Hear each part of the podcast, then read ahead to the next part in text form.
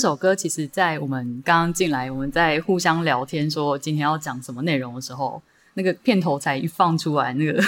李志浩老师就知道这首是什么。这个是跳舞时代，好，然后这首歌的背景我稍微跟大家介绍一下，就是这是呃，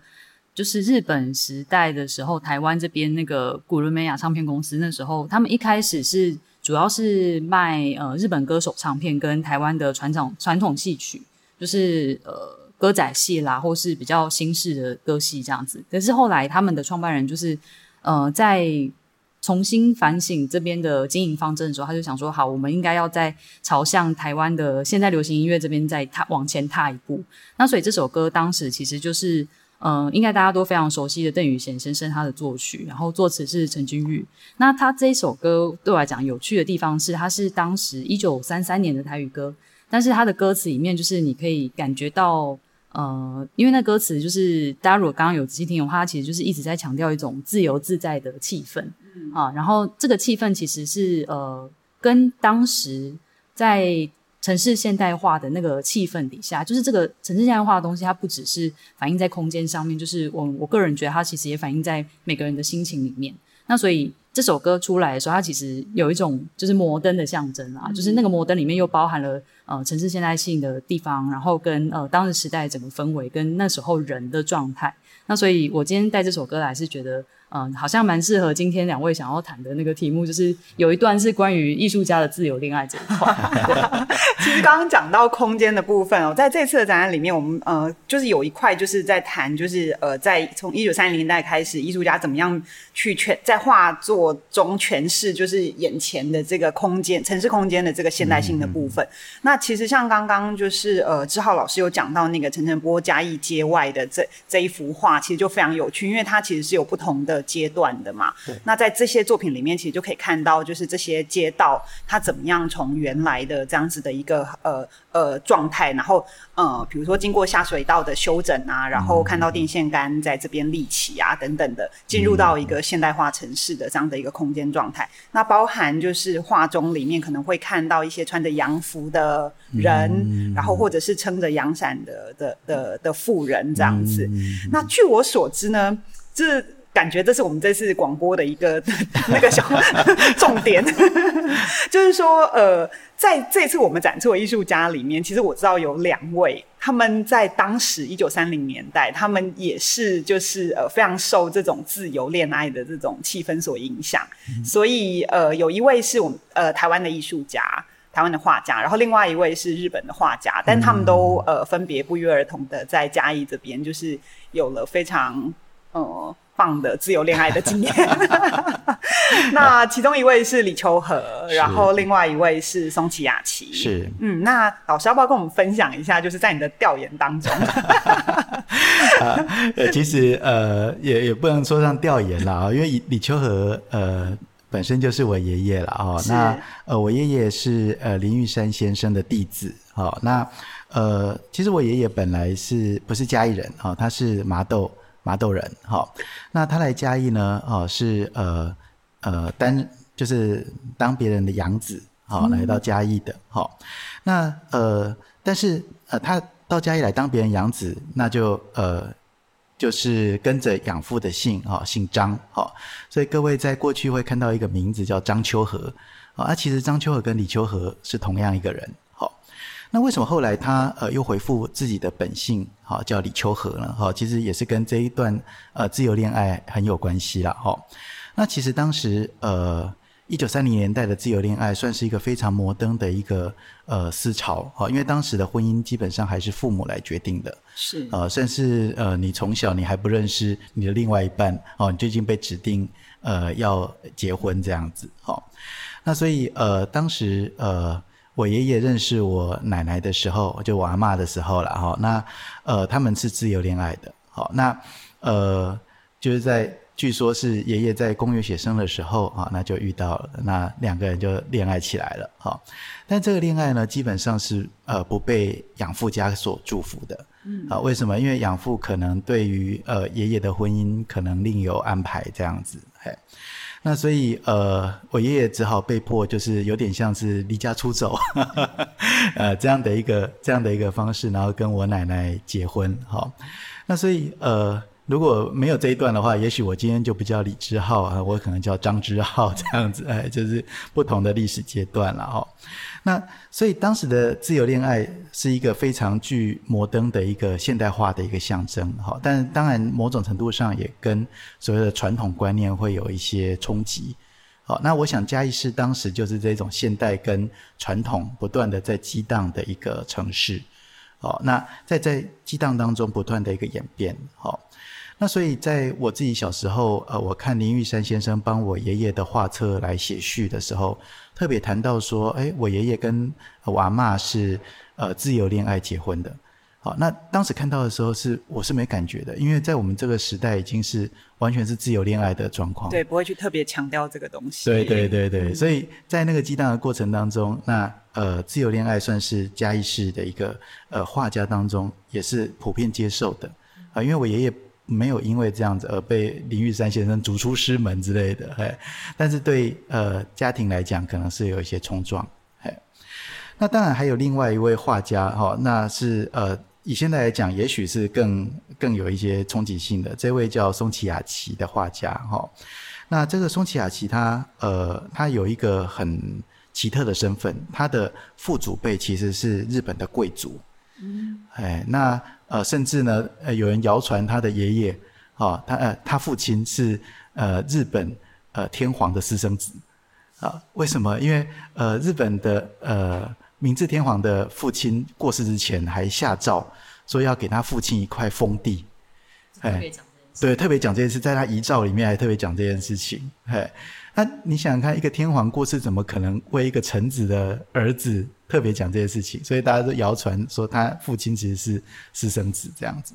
但是松崎亚岐他也很特别，就是说他一九三二年从东京来到台湾，好，就是呃，而且呢。他没有在台北停留，他直接到嘉义来，哦啊，他就住在呃嘉义的北门町的五五丁目九十九番地，好、那大概就是现在的中山路跟成人街的交汇口。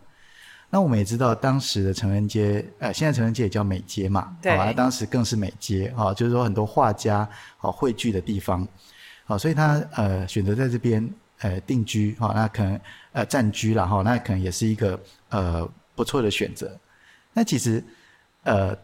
经过我的考察之后，我觉得，诶，他当当时在嘉义，其实还有一个特别的原因，就是他是来躲他大老婆的。为什么呢？呃，因为很有趣的是，在一九三五年的时候，啊，那时候呃，台湾呃新竹到台中这一带，哈、发生了很大的地震。然后当时有一个呃杂志叫做《台湾妇女界》。就刊出了一篇报道，就是说有一位太太从东京跑来要找她丈夫，哦，然后她很担心她丈夫的安危，为什么呢？因为她的丈夫呢跟一个叫木岛千之子的女生恋爱之后，然后呢还同居，然后从此之后音讯全无。这个人是谁呢？这个人就叫松崎亚岐。哈哈哈哈哈！就是因为这样，所以上了妇女杂志。对对对对对对对。啊，然后这松崎亚岐当时是三十八岁，啊，然后这木岛千之子是几岁嘞？二十岁，呃，所以也是呃，非非常年纪年龄差距相当大的一个呃恋爱的过程。好、哦，但是呃很有趣的事情是，呃，当时松崎亚岐在嘉义的时候曾经得过府展，好、那在呃台展台展好，那在这个台展的里面呢，很有趣哦，它基本上画的都是少女，好，而且这少女的穿着啊，在现在来看也都是非常摩登时尚的，哦，甚至还有比较细的细肩带的这样的一个呃，就是服装穿着，好，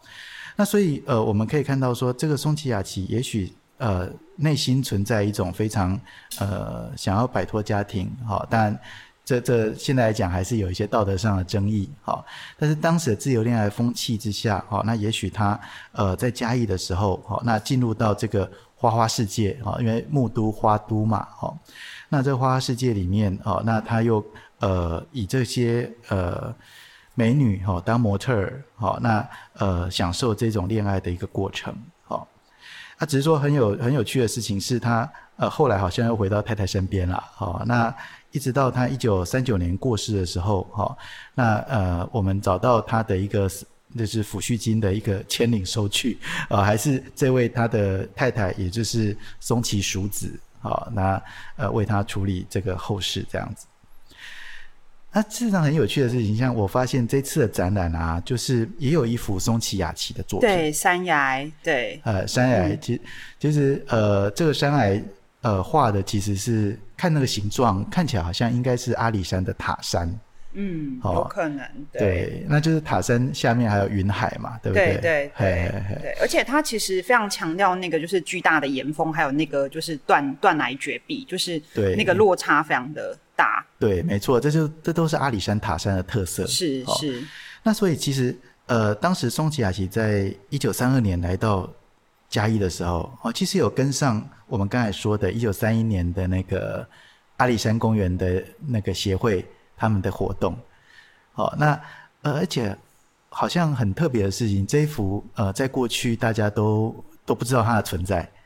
哦，是因为什么呢？哦，是因为呃，陈澄波呃基金会是就陈立博董事长好像在家里面发现的，是不是？是是，因嗯，对，是他们收他们所收藏的。那这幅画据说就是非常特别，是因为它是难得的松崎雅琪的彩色的作品，对不对？对，没错。因为我们现在呃要看到松崎雅琪的作品，基本上都是彩色图版，呃呃，不是黑白的图版。好、哦，那而且都是呃解析度比较呃不模糊的，好、哦，那很少看到真迹。好、哦，那这个这一次这是非常难得的一个真机，在呃这次的展览展出嘛，哈、哦。对对。嗯，它是那个就是陈澄波文化基金会他们提供嗯来作为展览的。那这幅画就是呃，它是一九三四年的时候画的。那嗯，一一九三四年其实对于松崎雅琪呃。呃的这样子的一个背景来说，其实非常特别，是当时有一个台湾美术联盟的成立，嗯，而且在当时是台湾史上第一个算是综合绘画，然后造型美术跟建筑还有雕塑文学的这个文艺联盟。对，没错，这其实在当时算是一个非常先新新的一个就是先进的一种呃综合。绘画呃，综合艺术型的一个团团体。对，没错哈，因为这也是呃松崎雅琪的一个背景啦。刚才有谈到松崎雅琪的一个呃父亲嘛，哦，他的父亲叫松崎万长，啊，其实是一个建筑师，哦，他是第一个呃拥有建筑师资格的日本贵族。嗯，好，那他来到台湾呢，其实参与了一些呃建设，好，那的设计的一个呃工作。像现在最呃著名的就是台北西门町的红楼。啊，哎，其实松崎万长也有参与当时的一个设计跟建造的一个过程，好、哦，那所以其实松崎雅琪的呃中学时候是在台湾受教育的，哎，当时建中的那个毕业纪念册，哎，就当时叫呃北一中啊北中了哈、哦，那那北中的一个呃的。毕业纪念册里面就有松崎雅琪的名字，好，好，那所以呃，这个呃松崎雅琪的一个画作，哈，那在这次展览中变得说非常的特别，它等于是我们在嘉义市美术馆开馆，好，那也我们也象征着我们去发掘这呃这些曾经在嘉义活动的画家，好，那呃就是活动的一个足迹，好，我们呃不只是展览。我们也有去做调研，或者是一些新的一个呃东西出来。好、哦，这个城市性格里面，其实呃呃，我们从画家里面事实上是可以看看出一些端倪的啦。哈、哦，那所以我们也不见得要把嘉义想得非常的经典、古典、传统啊。其实嘉义从以前就是一个非常自由的一个都会性格在里面。好、哦，那甚至嘉义当时呃还有自己的一个。呃，电力公司是，哎，叫嘉义电灯株式会社。好，那所以像陈澄波的一个画作里面，他基本上很很喜欢画电线杆，为什么？因为他那是一个强调嘉义成为一个现代都市的一个重要象征。是，哎、是。虽然这个株式会社的供电好像常常不稳啊，好，就是 像现在这种天气哦，你晚上睡觉一半，突然电力公司给你断电，你试试看。呃，所以所以当时当时没有冷气，但是当时有一个行业最最痛苦就是制冰业。哦，对，当时是用送冰块的。对对对对对对对，所以当你。冰块快制好的时候，你突然给给它断电，呃，所以当时还发生过这种呃电力公司跟制冰厂的员工打群架，呃，因为实在是一天之内断电太多次了，呃，所以常常冰块快制好的时候，他就给你断电。哎，大家有火气也会上来嘛，对不对？是，对啊。其实嘉义的城市的这个摩登呃样貌，从那个就是我们那个呃方庆年，他其中一张照片也可以看得出来，就是在以前的中山路的两侧。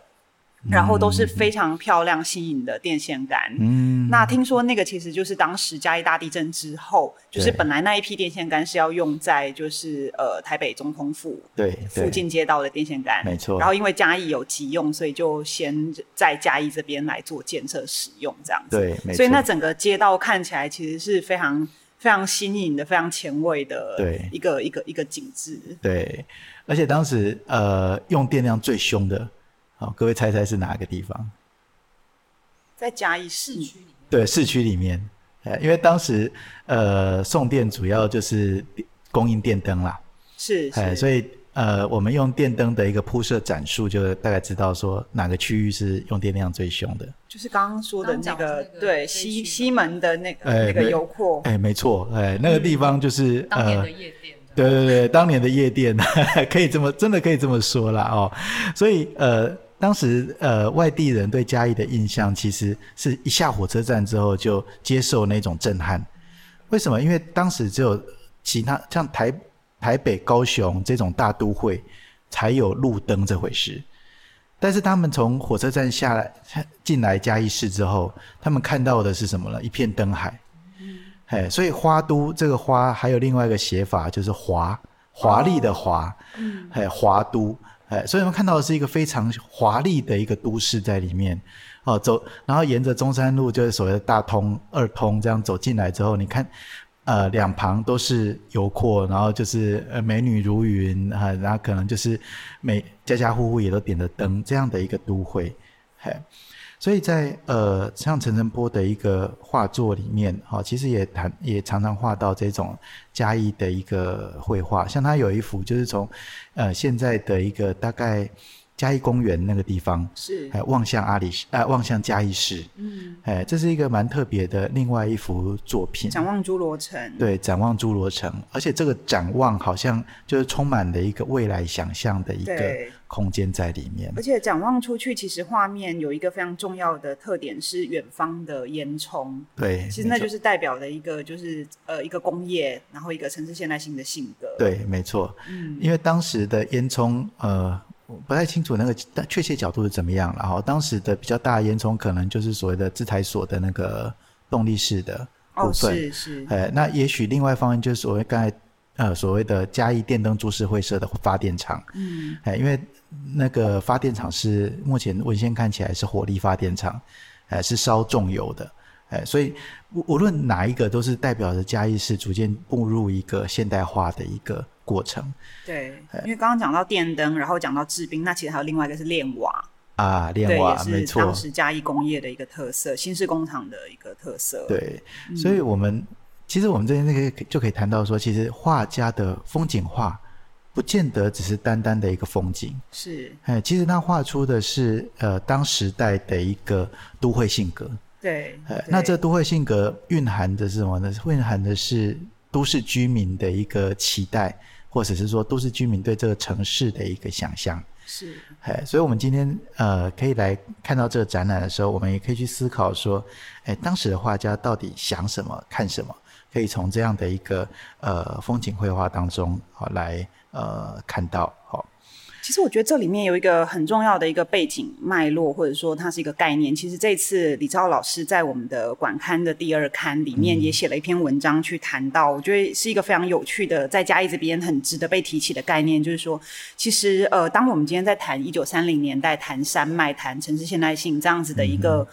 绘画内容，然后画家观看的视点，嗯、以及他们画里面所描绘的这些，不管是山脉或者是城市的这个景，其实它很大的一个部分是跟呃日治时期呃在嘉义，尤其是在嘉义这边，就是我们的这个视角观点，从当时呃清朝延续过来南北向转为一个东西向的这种观看状态是有关的。嗯嗯。那老师要不要再跟我们分享一下，就是这个部分？我觉得这部分蛮重要的。嗯因为呃，其实嘉义是在一九三零年代的发展很特别哈，就是说呃，当时的呃行政规划、行政区划哈，那把现在的嘉义分成两个郡啊，一个郡就叫嘉义郡啊，一个郡叫东石郡。好，东石郡的首府在现在铺子啦，好，那嘉义郡的首府就是在现在嘉义市，所以基本上嘉义的西边就已经是呃东石郡的范围，那所以当时的嘉义郡的一个发展都是朝一个呃。向东边发展的一个状况，那东边有什么呢？东边就是阿里山啊，所以当时的嘉义的一个发展的产业都跟阿里山做一个连接。好，那到了一九三零年代，其实有呃嘉义市的一个士绅发现了一个危机，这个危机是什么呢？阿里山有用的树木快被砍完了，而且新新植的一个造林的树木还赶不上，所以中间势必得转型。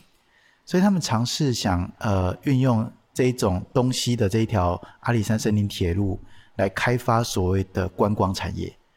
那事实上跟我们现在也是很类似，嘿。所以他们呃把嘉义市视为是呃宣传成是阿里山的入山口。哎，虽然我们现在本地人都知道说，其实呃嘉义市离阿里山还有一段距离。但事实上，他们就是想运用这个森林铁路的一个沿线，好，那来做一个呃观光的一个发展。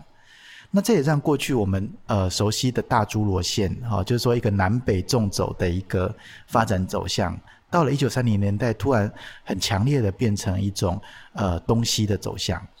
呃，那就变成说以现在的火车站为起点，那一路向东的一个发展。